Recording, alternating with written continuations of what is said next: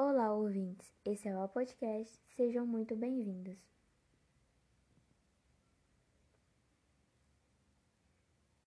O tema que abordaremos hoje é o aumento da intolerância nos dias atuais. Mas antes de tudo, devemos entender de fato o que é intolerância. De uma forma rápida e resumida, pode ser conceituada como a não aceitação daquilo que se distorce do comum para algumas pessoas. Isso é construído culturalmente e tem crescido ao invés de diminuir. E é sobre isso que discutiremos no podcast de hoje. É preciso compreender o que impulsiona e como esse movimento surge na sociedade. Há intolerância no mundo todo, mas o Brasil merece certo destaque nesse contexto, porque é um país plural e diverso em raças, crenças e etnias.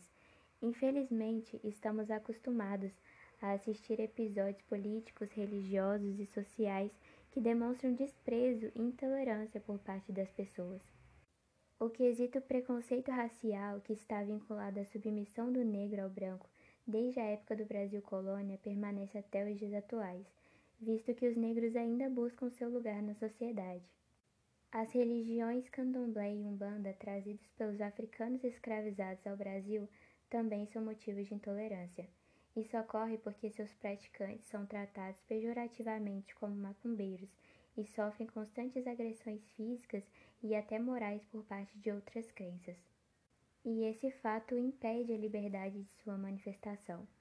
Mas o preconceito não se restringe somente a isso. Homossexuais, indígenas, nordestinos e até imigrantes também são atacados. Em muitas circunstâncias, nem mesmo a liberdade de expressão é respeitada e tudo isso provoca um atraso no desenvolvimento do país, à medida que esses grupos são excluídos com frequência da sociedade. Um ponto importante a ser destacado é que atualmente essa inflexibilidade é muito impulsionada pela internet e redes sociais, onde informações circulam na rede em questão de segundos e milhares de pessoas podem ter acesso a elas. E ainda hoje, a internet pode ser considerada por muitos uma terra sem lei, que dá liberdade para que muitas páginas divulguem conteúdos xenófobos, misóginos, homofóbicos e de intolerância religiosa. Segundo a ONG SaferNet, entre os anos de 2010 e 2013, as denúncias contra esses crimes cibernéticos cresceram 200%.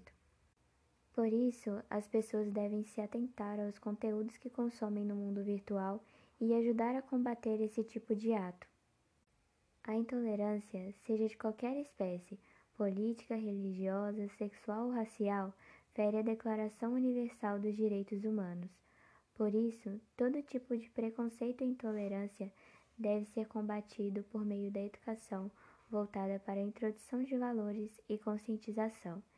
E só assim construiremos uma sociedade consciente, igualitária e democrática.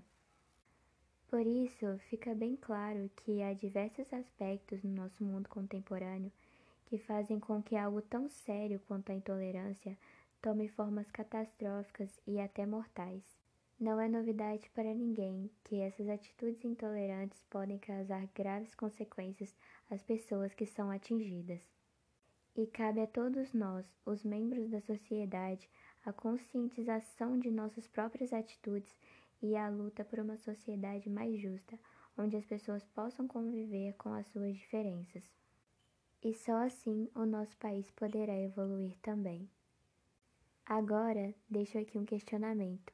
Você, como parte da sociedade, o que tem feito para acabar com a intolerância? Vou ficando por aqui. Espero que tenha um ótimo dia.